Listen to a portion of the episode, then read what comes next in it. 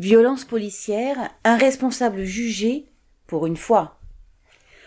Au tribunal correctionnel de Lyon, les 11 et 12 janvier 2024, s'est déroulé le procès du commissaire divisionnaire Rabat Souchi, jugé pour avoir ordonné lors d'une manifestation des Gilets jaunes à Nice en mars 2019, ouvrez guillemets, une charge illégale car ni nécessaire ni proportionnée, fermez les guillemets.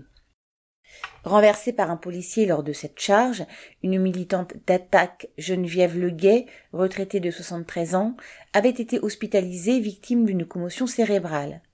Elle en garde encore aujourd'hui de, de, lourdes séquelles, avec une perte totale de l'odorat, une perte partielle de l'audition et un trouble de l'équilibre. Sans la détermination de cette militante et une importante mobilisation pour la soutenir, un tel procès n'aurait certainement pas pu avoir lieu. Comme à chaque fois, toutes les autorités politiques et judiciaires ont en effet commencé par nier la moindre responsabilité de la police.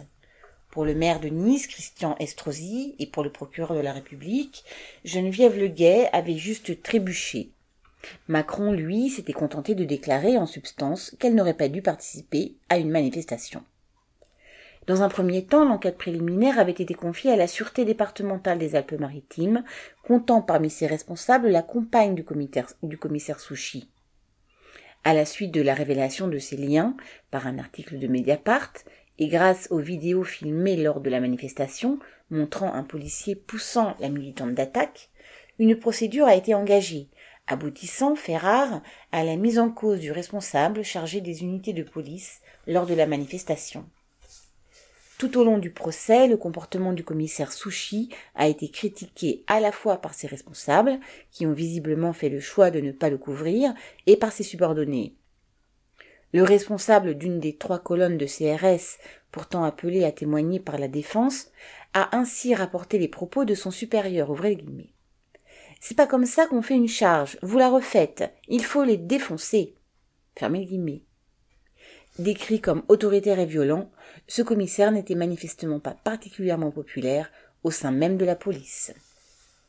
Le procureur a requis six mois d'emprisonnement avec sursis, alors que la peine encourue pourrait être de cinq ans de prison. La décision sera connue le 8 mars.